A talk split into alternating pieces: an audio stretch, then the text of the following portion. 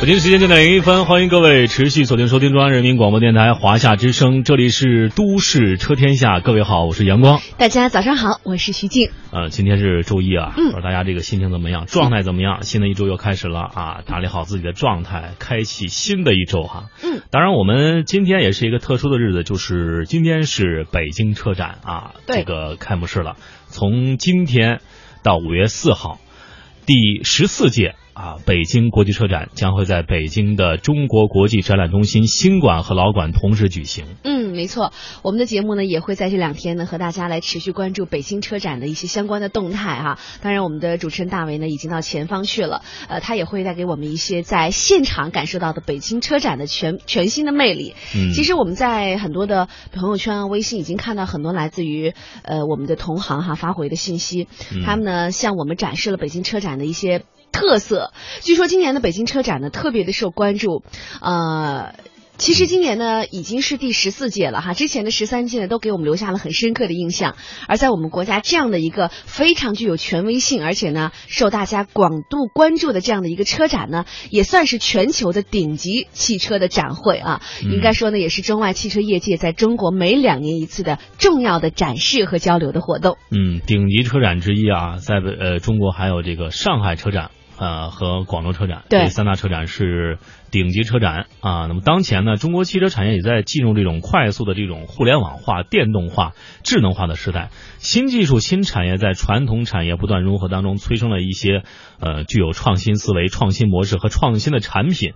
啊，在这届车展当中也会不断的亮相，而且中国经济的中低增长的新常态也将促使各产业走上转型升级的必由之路。那么在此之这个大背景之下，全球汽车产业也必将迎来一个大的变革啊和这种历史的机遇了。嗯，没错。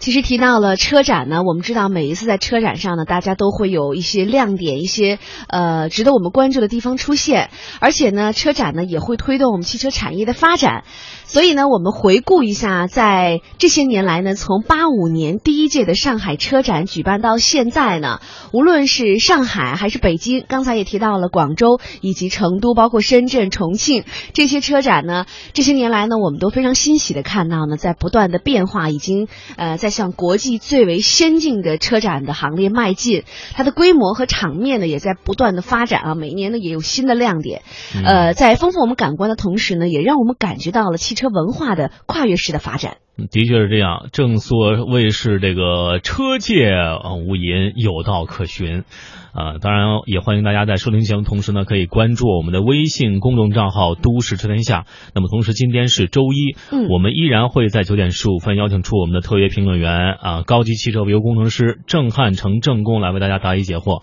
如果您有什么用车难题、用车焦虑，可以把您的这些问题发送过来。我们将会关注您的每一条留言。此外，在半点之后呢，将会和啊大为啊连线，包括新浪汽车的新媒体的啊主编啊连线，共同探讨一下北京车展。当然，我们今天的节目也会有相应的展品啊奖品送出，依然是我们跟新浪汽车合作为您提供的路虎车模一个。欢迎大家持续锁定收听我们的节目。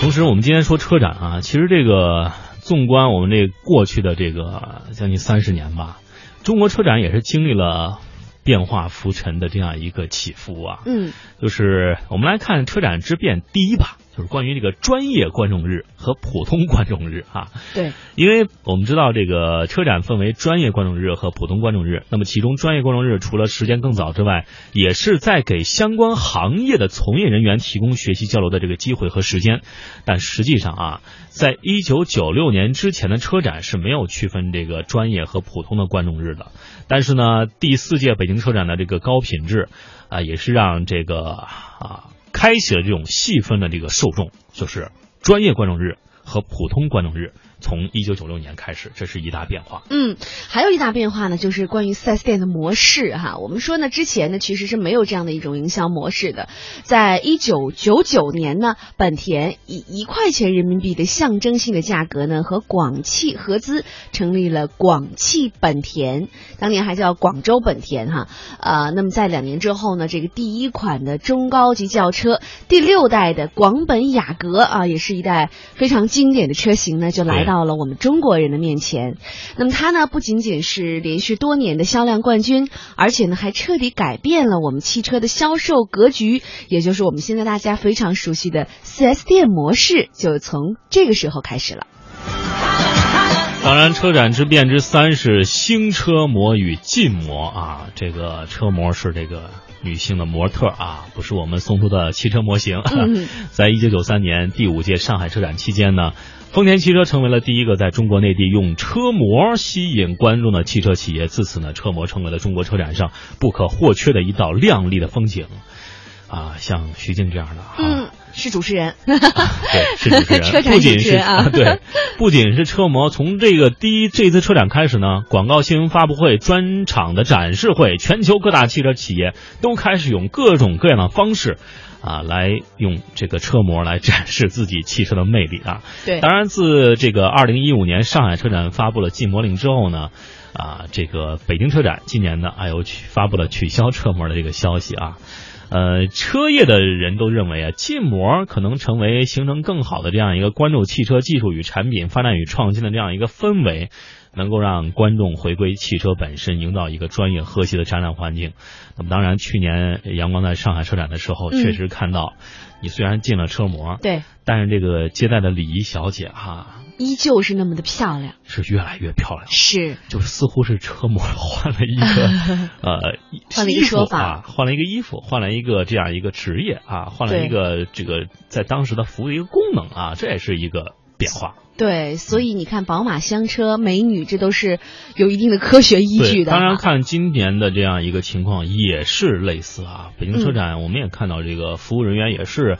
一个比一个长得好啊。对，就是。最高格的这样一个服务人员，对，啊，这个我们非常能够理解哈，在那么多漂亮的车，这个车聚集的一个展厅里，有很多漂亮的高挑的女孩子走来走去，然后向大家介绍各种车的性能，的确是形成了一个非常好的视觉效果哈。嗯，这是一大变化。我们再来看一看关于车展的一些，呃，对，这些年来没有保持变化的是什么呢？呃，其实说到了车辆的元素哈，我们说我们更加关注的是车市的元素是不是更加的丰富，而我们看到之前呢，呃，车价格呢的确是非常的昂贵哈，可能对于很多家庭来说呢，买车就是，呃，就是挺难想象的一件事儿了。但是现在呢，我们看到汽车呢已经走到了我们的生活当中，可能呃，应该说呢，我觉得现在几乎吧，也不不能说人手一台吧，但是我觉得在北上广深这样的城市，可能很多家庭呢都有自己的车。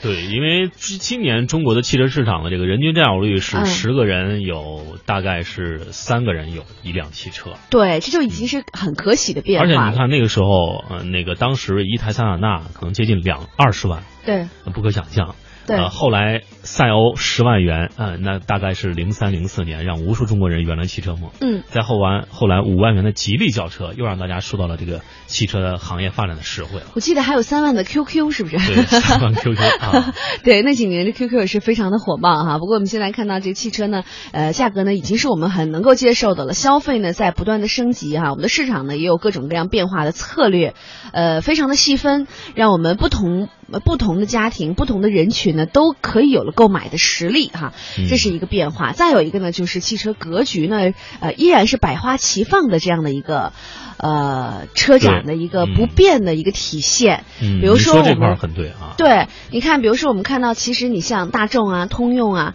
呃，在我们中国呢有着很高的占有率哈，但是我们发现现在日系品牌，日系品牌呢占有率依然非常的高，比如说刚才我们提到的那个雅阁哈，对，卖的非常的好，而且日系在去年对是彻彻底底完成了翻身，对，呃，业界会更倾向于把这个欧美日韩中称为五大车系啊，那么各车系从未。未停止博弈和割据。那么今年的车展上，中国品牌、中国的自主品牌也是啊，发出了他们蓄蓄势已久的力量啊，从各个的这个车系都开始崛起了，车型开始崛起，而且各个车型都有自身的这个铁打呃地盘和这个薄弱区域。那么每年盛大的车展活动之上，都是各路兵家必争之地，亮相的新技术、新车型、新战略，也在吸引了消费者的目光。没错。那么还有一个变化是什么呢？就是关于还有一个不变啊，呃还有一个不变啊，嗯汽车车展的不变啊，就是让我们的这个车展发展到今天呢，你会发现其实很多的理念、原则、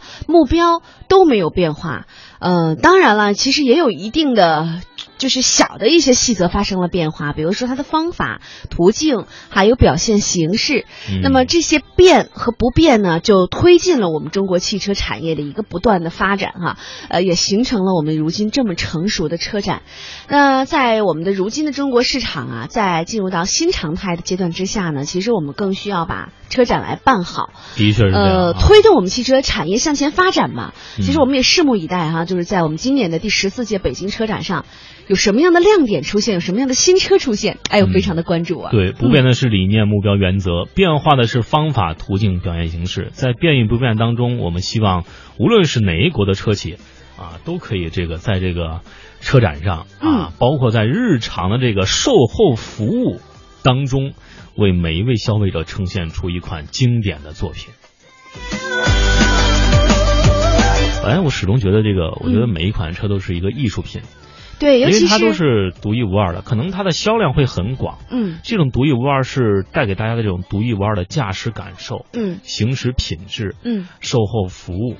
等等这些，汇聚了可能是你这个无论是这些德系品牌、日系品牌、欧美系品牌都是这样的。对，所以我们也期待啊，中国品牌能够在这条路上走得很快，走得很远。嗯比如说年前呃博瑞啊、博越啊，包括最开始的这样一个啊，我们的江淮啊，我们的五菱啊，嗯，都是我我们们的。奇瑞啊、嗯广汽传祺呀、嗯长安汽车这些都在最近几年表现的非常不错，给大家留下深刻的印象。也有几部车，当然今年车展上有几款车型我们也是非常关注的，比如说像嗯奔驰的全新 E 级长轴对，啊，华晨宝马 X 一。嗯，上海大众的这样一个辉昂啊，这名字对 原来以为是辉道呢，叫辉昂。对，包括斯柯达的这个威森 S、大众途观的 R Line，啊，甚至一些豪华品牌，都是我们所关注的。那么今天的这个车展开启了。我相信也有一些观众啊，从全国各地都跑过来，但是今年跑过去最多的是媒体人。对，媒体人非常的辛苦哈，嗯给我们带来了很前方的报道。那么大家呢，对于车展有什么样的感受，有什么样的期待？呃，包括呢，如果有朋友在现场哈，也欢迎大家通过我们的微信公众平台“都市车天下”来和我们联系和互动。啊，同时呢，在昨天晚上啊，这个各个汽车公司也是发布了新产品，比如说大众汽车、大众品牌之夜，啊，也是一个特别布局的会场，宣布了一些主要信息，比如说大众现在近年推出十五款新车，十五款新车，还推十款 SUV，全部实现这种互通互联。此外，还有大众将向中国再投四百万欧元，开拓大众在世界最重要的市场。而且，啊、上汽大众和一汽大众老总登台，也是宣布了一些一汽大众推出的轴距加长的全新迈腾，以及上汽大众推出的这个全新车型，命名为辉昂啊，貌似已经推出的这个辉腾的弟弟啊。这个接着发布会现场也是看到了新款宾利啊、保时捷等大众旗下车型，而北京车展也是阵营已经初步亮相了啊。基于汽车电动化发展的这个时代要求，大众高层表示将在全球设立三大未来的发展中心，北京成为三大中心之一。而大众的发展基调是啊，在新的时代竞争中将是狭路相逢勇者胜了。接下来再看奔驰，哎，没错，刚才也这个阳光也提到了哈，呀，这个奔驰呢长轴距的 E 级车呢也是我们这次的一个亮点啊。我们说到新车距呢，它是比原来的标准版呢加长了一百四十毫米，而车身的长度呢也加长了一百四十毫米，这是一大亮点。另外呢，新车呢可能会在今年上市呢，很多朋友也非常的期待。呃，而且呢，我们提到了 E 级车呢，我们知道呢，它其实呢基本上和海外版的是基本一致的。对，而且呢，也有新车奔驰的一个家族式的设计语言，很多方面、很多细节方面呢，看上去非常的洋气。嗯呃，整体看上去呢也很大气，而且呢还采用了后三角窗独立在车身上的这样的一个设计，加新了独。加深了这个独特的 logo 的标志哈，所以新车呢，我觉得会很让奔驰的爱好者们来期待。同时呢，嗯像呃立标版、运动版这两种前脸呢是不同的造型，可以供我们的消费者来进行选择。再来看昨天晚上这个宝马 M 系之夜上，宝马的 M 家族的全新车型 M2 也是正式诞生了，售价是六十四点零五万。那么 M2 将成为宝马 M 家族里最年轻的车型，同时也是价格最便宜的车型啊！想拥有 M 系列的这个 爱车一族们啊，钱包要瘪一下了。同样，在我们往前推，四月二十三号，奔驰也是打造了全新的生活体验基地——梅赛德斯密三里屯体验店，也是亮相北京了，为这个北京的这些爱车一族提供了这个全新风尚地标。而且，作为梅赛德斯奔驰全球规模最大的体验店，而且这个梅赛德斯密的三里屯体验店是集这种餐饮、娱乐、精品购物、产品展示和试乘试驾于一身。呃，也是在奔驰在体品牌体验方面奉行的这种跨界力作吧，这种 the best for me 的这种服务理念啊，也希望能够为这个企业带来一个不同凡响这种最佳客户体验吧。好的，今天的车展呢，我们啊先关注到这儿，半点之后持续来锁定收听。接下来，如果大家有什么新的这些汽车用车的难题焦虑啊，我们将会为您啊来关注一下啊。这个大家都有哪些用车的难题啊？我们也希望大家能够把这些难题发送到我们的微信公众平台“都市车天下”当中。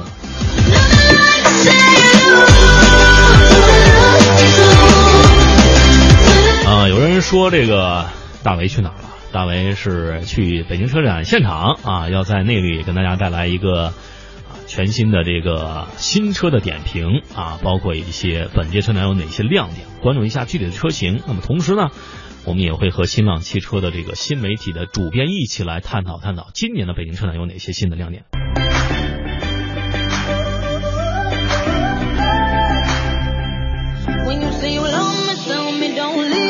北京时间九点三十三分，欢迎各位持续锁定收听来自于中央人民广播电台华夏之声的《都市车天下》。各位好，我是阳光。大家好，我是徐静。那么今天是第十四届北京车展的这个开幕式了啊！这是一次汽车厂商展示的舞台，是很多专业者啊、汽车爱好者的这样一个看点，也是非常多的这个买车一族啊。观光游览的圣地啊，那么同时呢，我们的节目也会关注这样一个盛宴。当然，我们的大为啊已经在这个呃北京车展现场啊，和这个新浪汽车的啊新媒体一起来关注啊这场非常棒的这个汽车盛宴。我们此刻呢啊为您连通啊，首先是啊我们大为。还有就是来自于新浪汽车的新媒体负责人、新浪车志主编吕凡，大卫、吕凡，你们好。哎，你好，你好。呃，呵，这么齐，嗯，怎么样，在 现场感觉？对，呃，首先跟阳光还有我们的那个听众朋友介绍一下，我们现在是呢在顺义的北京的新国展，哦，况。现在是在 W 三和 W 四馆中间的这个新浪汽车和都市天下联合的直播间里。大家来说说，大家坐在我这边呢是新浪汽车新媒体的这个负责人，也是车志的主编，啊，非常帅气的李凡。啊，大伟你好啊，我们这个可能你们俩离的是距离比较近，还是怎么回事？因为这个线路里面有回声啊，我们先来调整一下，调整一下，好吧？嗯。是这样，是在我说话的时候呢，呃，吕凡有声音，在我李凡说话的时候，我声音好，吕凡。啊，我们可以，你们可以先把那个这个你们在现场的这个放音这个收音机，可能在听我们的车天下的这个东西给关闭了啊，关闭了之后，我们只听到我们啊你们手机里的声音啊，嗯嗯，没有啊，那让吕凡跟听众朋友打声。主播好，各位听众朋友们，大家好，我是新浪汽车的吕凡。哎，这个声音非常清晰啊，对，比大为的清晰一些。哎，吕凡，今年的北京车展第十四届了啊。节目开始啊，我跟主持人徐静我们在聊这个这近三十年来的车展啊，这个变与不变啊，在您看来，今年的车展有没有什么新的亮点？给大家介绍一下概况吧。好，那今年的车展呢，首先我们很早就来到这个场地了，首先感觉到就是今年的媒体日第一天比往常的。这个人要多很多，而且进来的时候排队排了很久才进来，嗯，啊，甚至是很多的这个展商，他的车型多，然后展台大，甚至有很多的展台都还在做这个最后的清扫的工作，啊，所以我们一进来看到这个非常新鲜的一个状态。那同时呢，我们也可以看到这次的展车的数量非常的多啊。那同时刚才也跟大为来说过，那我们这一次看到车展上重头戏依然是 SUV 车型。嗯，SUV 车型是今年的重头戏啊。那同时，呃，那同时我们其实也非常关注像类似于中国的品牌呀，包括这个豪华品牌呀，一些非常牛的车型也都来了啊。呃，先来说一说哪些车呃比较值得看。嗯嗯，值得看的，从这个自主品牌来说的话呢，我觉得这个之前跟大伟也在呃讨论这个话题，跟我们的网友。那首先，广汽传祺的 GS 八。是一款非常棒的这个自主品牌的 SUV，是非常值得大家去关注的。当然，在传统的这个自主品牌里面，哈佛也是 SUV 的一个一个大将了啊。大将它也会推出全新的 H 七的车型，会加在 H 六和 H 八之间，这也是给消费者更多的细分市场的一个选择。那同时呢，呃，上汽的名爵的锐腾会推出一个新款。当然，这个小号的这个 SUV，呃，古灵精怪的啊，大家总觉得。这个车特别小，但是我要说的是，这款车是同级别车里面马力最大的，所以喜欢操控，呃，但是又想要这种紧凑车身的 SUV 的消费者可以来关注一下这个车型。嗯，因为您说了这个 SUV 是非常火的，你像我比较关注的，像一个荣威的这个新款 RX 五，还有就是长安的 CS 九五，这两款车怎么样？对，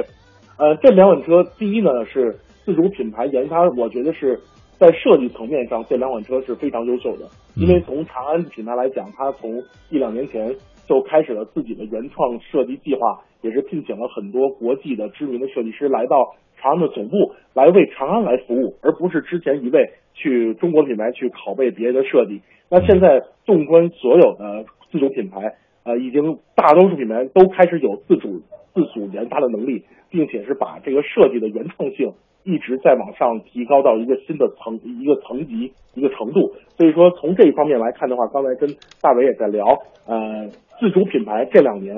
经过合资、经过学习、消化之后，这两年包括未来几年之内都会给大家不断的带来惊喜。嗯，那这这这个是这个呃自主品牌方面，在进口品牌方面的话，我觉得呃比较俏皮的就是 Jeep 的自由侠。啊，这也是会来到这个车展上进行一个发布，单，它发布的是一个动漫的一个版本，一个特装版，但是它跟这个呃真正的量产版本已经没有什么区别了。当然，玛莎拉蒂的高端的 Lavante，这也是一个全新来对标保时捷凯宴的一个车型。那同时，雷诺会发布新的 Maxo，还有宝马的新的 X 一，这是第一个前驱的，但当然也搭配它的这个四驱的版本的一个全新的车型，会比上一代车型更加饱满。也更加的好看。那同时，欧讴歌也会有国产 SUV 的计划，希望通过价格的降低，能进一步拓宽日系豪华品牌在国内消费者中的市场。当然，最令人惊艳的应该还是路虎的极光的敞篷版本了。对，嗯，其实我也很关注这个斯柯达的这个新款的 SUV 的这个 vson 的 S 概念车。啊，据说颜值挺高的，你怎么看这款车？嗯，阳光，其实，在今天这个车展现场呢，我跟我们俩，我跟吕凡在连线的时候，摄像机正对着我们俩啊，在那个新浪新浪汽车的直播的网页上，嗯，有这个呃帅气的吕凡和这个帅气的大为，身材比较瘦小的大伟，带 大家展展示出来。其实这是一种全新的媒体融合的模式，就是把第一现场的东西带给我们听众朋友，同时呢，在我们的微信公众平台也可以啊。我不知道现在听众朋友是不是在收听这个节目，同时能够在我们的微信公众平台“都市车天下”和我们来打个招呼。今天新浪汽车提供了啊十个手手机壳啊，奉献给听众朋友。我们想在这个北京车展的这个现场啊，其实有很多故事是可以和大家去讲的。比如汽车对汽车文化呢，并不是让大家只看到这个车有多么漂亮，它有这个多少钱啊，它的这个座位怎么怎么舒服。其实它里面的文化就蕴藏在。它整个设计汽车的理念当中，其实我一路走来，从这个一一馆走到我们的 W 四馆，一路走来看到了很多车，看到了雪佛兰，看到了众泰，看到了尼桑，看到了保时捷，看到了福特。嗯，现在大家在怎么讲故事呢？在讲一个概念的故事，很多车都是以一种概念的存在，呃，但是这种概念怎么样能够把它演绎出来？这是我和吕凡下一步啊，在现场去探馆的时候会带给大家的。我们可以看到，听众朋友也可以通过我们的微信公众平台“都市天下”来跟我们。啊，交流啊，这个跟吕凡说了，上午好。其实让吕凡再来说一款车，就是呃，你最为关注的就是刚才我们说的那款啊，再次进入汽车市场，又一次复活的那款车，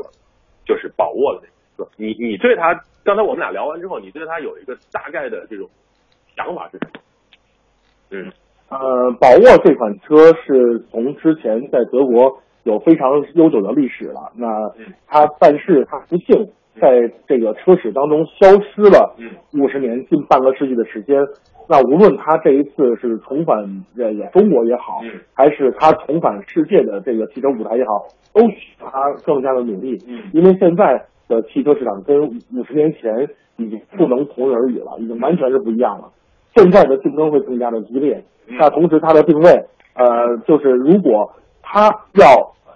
是出高端的车型的话，那它的品牌，它定价是一个非常巧妙的一个非常大的呃非常大的一个问题，它需要三思。定高了，大家可能不接受；那如果定低了，大家就觉得啊，是这样的吗？嗯，所以我觉得首先，呃，它在品牌宣传上还是要打出第一步的，让大家先知道有宝沃这个这个牌子、这个品牌。嗯，然后同时要有诚意，刚才大家也说了，要有诚意对待消费者，无论是从它的保保养、就用车方面，还是从整个的车的品质方面，都要给大家更加这个贴心的服务，这样用口碑来换取它的这个市场份额和它的市场的美誉度啊。嗯，其实，在今年的北京车展上也有很多的一些新能源的车啊，新能源两位给大家分享一下有哪呃些非常值得看的。对，新能源车现在在很多的展台都挂出了新能源的这样的一个巨大的展台，而且是以新能源来打开这个市场。那么我们在明天的节目当中还会继续连线，连线的是这个胖哥试车的杨呃这个胖哥跟大家来说一说。但是我现在啊，我们现在有新浪汽车的奖品要送给大家，对不对？首先我提一个问题，然后这个李凡提一个问题。我的问题非常简单，大家通过微信平台“都市天下”啊，新浪汽车提供了精美的手机壳送给大家。问题是这届车展在哪儿举办？赶紧回复啊，两个字啊，在哪儿举办？很简单啊，绝对是在上海。哼下一个问题我交给李凡。嗯嗯，李凡。好的，那我这次的提问呢，就是在今在这一次车展上，呃，回归的重磅回归的品牌，消失近半个世纪的品牌，这一次重磅回归的是哪一个品牌？它来自于哪个国家？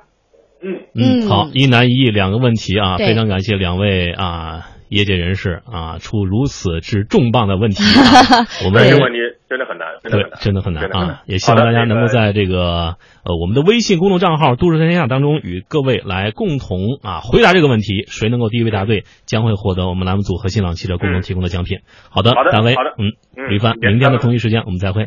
好，再见，阳光，嗯再见。好的啊，两个问题，一个是今年的这个车展，嗯，是在哪个城市举办？对，啊另外一个就是一个老品牌了哈，呃消失了近半个世纪的品牌对，啊今年呢又回到了我们的这个视野当中。其实刚才呢，吕凡也在现场给我们介绍了这款车型哈。我们看到嗯很多听众朋友已经发来了他们自己的答案。当然，它这个车型嗯不是说是第一次亮相车展了，对在去年的上海车展已经亮相过了啊。对，那么今年这个又带来了这个新款的车型啊，这款车我们在之前的节目当中也探讨过啊，对经过了半个世纪啊，沉沉浮浮的啊。这个又和我们这个中国的某一个企业共同来合作嗯，打造出了这款车。那么这款车到底怎么样？我们也期待着大家在回答问题之后呢，也是在线下啊持续的关注一下这款汽车。对，好的啊、说完这个说这个北京车展，我们还是要关注几款啊重磅的车型嗯啊。刚刚说到新能源是这个特斯拉啊，要在今年啊重磅推出这个这个，已经在前几天推出了这个 X 一 Model X 一。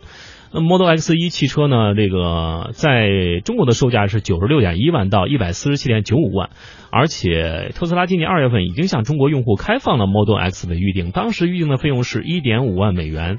啊，特斯拉也是表示啊，Model X 在今年一季度啊，总共交付了两千四百台。嗯，所以估计像这样的一款车型会引发很多人的关注哈，因为现在呢 SUV 的应该火热程度不减哈，所以对于这样的一款 SUV 呢，大家会非常的看一看它有什么样的特色。我们说到这一款 Model X 呢，它呃有一个。挺特别的地方，就是它有、呃医疗级别的一个过滤网。哎，我觉得这个可能是我们现代人非常需求的。呃，有时候天气差一些哈，有时候到了春天呢，你看空气当中会有花粉呐、细菌呐、呃，会有一些过敏源。那么这样的一个医疗级别的过滤网呢，就抵制了车外不良空气的进入。当然，我相信可能对于我们的嗯，大家对于它的这个保养哈，包括平时。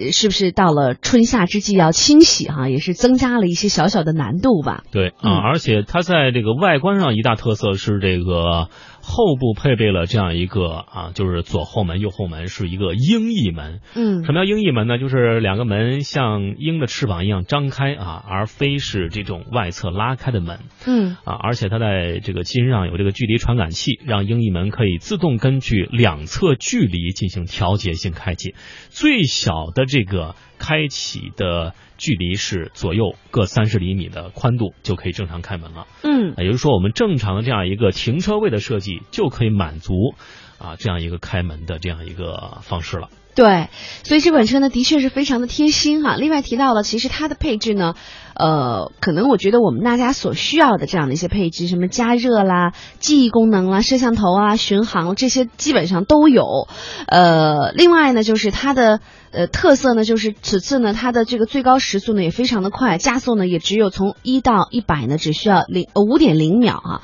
呃，可能很多朋友非常关注它的价格。呃，目前呢，这款 Model X 呢是处于一个接受预定的状态，定金呢是十万块钱人民币。那么新的订单呢可能会在一六年的下半年进行交付。那么预计我们这款车的系列售价呢是九十六万到一百四十七万元人民币。嗯，这样一个车型，相信推出之后也会备受关注吧。相信我们在新能源的路上会走得越来越顺畅。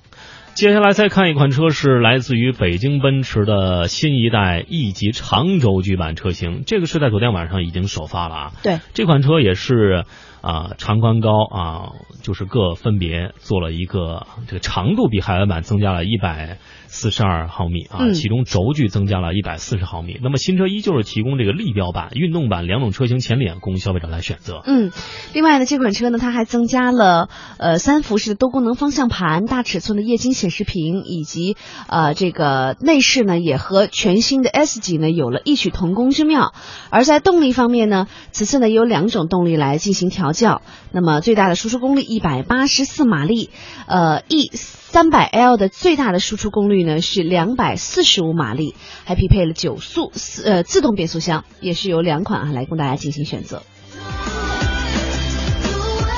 当然，我们还要说的是关于这个纯电动车型，另一款是今年是北汽新能源是在这个车展上是非常的火爆啊，嗯他们推出了很多啊非常前卫的车型，包括接地气的车型。我们先来说说这种前卫的车型吧。前卫车型就是 ARC Fox 啊，北汽把这辆车命名为了 ARC Fox，这个单词可能啊很难去这个这个把它给拼读出来，但是它的意思，比如 ARC 是湖光啊，这个 Fox 是狐狸啊。湖光狐狸都给人一种灵活、流畅、优雅的感觉啊，这或许和他们的新能源车的这个定位是符合的。而且这款新能源车也是颜值非常高啊，虽然是一辆电动轿跑，但是这个 ARC Fox 在外观上没有太多出格的地方啊，车身比例也是很规矩啊，至少在我们看来，这个第一眼感觉不是很意外的。不过一些细节还是挺有新意的，比如说这个线条化的这个车灯设计啊。当然，这种造型得益于它这个新的光源 LED 的这个使用，而且内饰的设计也是比较前卫的啊。对呃，就是屏幕挺多的啊，对，但是看起是来比较炫。对，看起来很炫，而且它的这个座椅呢，我们也看到了有一款是纯白色的座椅哈，呃，这个我估计啊，就是作为概念车呢，它会非常的夺人眼球了。但如果是实际使用的话呢，啊、这个实用性哈，我们稍后再谈了。其实提到了这款新车呢。狐狸哈，呃，很多人说呢，它的表达呢更加的圆润，而且呢力量非常的含蓄啊。应该说这款车呢细节性更强，所以我觉得可能喜欢概念车的车型呢会非常关注这样的一款车型。嗯，那么喜欢新能源车要关注什么？当然是要关注它的这个行驶里程、续航里程了。这个续航里程是四百公里啊，小于三秒的百公里加速水平，最高时速每小时两百六十公里，而且。啊，这样一款车啊，已经是确确实实能和其他的跑车相 PK 了啊。对，呃，当然这款车加速起来也是直线加速啊，没有这种啊传统燃油车的这种啊线就是那种加速的这种感觉啊，那种顿挫感是完全一丁点儿都没有啊，直接就走起来了啊，两点多秒的这样一个加速水平，那么看谁能够啊喜欢驾驭这样的车型了。接下来再来看看其他的这个新能源车型啊，比如说像北汽新能源的这个另外一个车型是同样是达到四百公里续航里程的 EH 四百，那么这款车也是突破四百公里的高档 B 加级的这个纯电动公务轿车了。当然，这款车啊也是之前有相关的车型啊，只不过是把原来的这个车型稍微升级了一下，EH 四百也是。啊，给人一种非常沉稳的感觉啊，沉稳大气啊，商务的这种感觉是非常充沛的。对，而且呢，它用的是黑白两色啊。如果您希望购买一辆这样的车型，来个凸显我们的尊贵和优雅呢，那么这样的一款车型呢，应该说是您不错的选择。而且呢，它此次车型呢，也是此采用了碳纤维的装饰哈。你看环保技术的应用呢是非常广泛，而且呢很多高科技的设备，所以说呢，整个车型呢是很高档、很便捷的这样的一种氛围，而且呢，呃，也是体现了我们新媒体的这种特色哈，使用了 iLink 的智能网联系统，所以呢，应该说。会为我们的驾车人、乘车人带来高科技感十足的这样的一种体验。